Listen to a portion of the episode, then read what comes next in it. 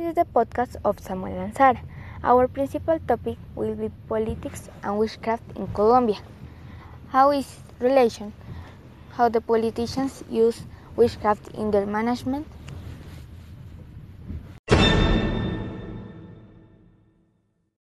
What about the experiences of the politicians? Is it possible that they manage our country using witchcraft? Actually, we have to accept that our country be guided through not only corruption but, but also occult sciences. Their relation consists in that politicians make pacts to manipulate people or actions in order they do what they want. Taking into account that witchcraft is used as a tool of domination, I consider that it could be seen as an element of corruption because politicians can be manipulated the development of their management.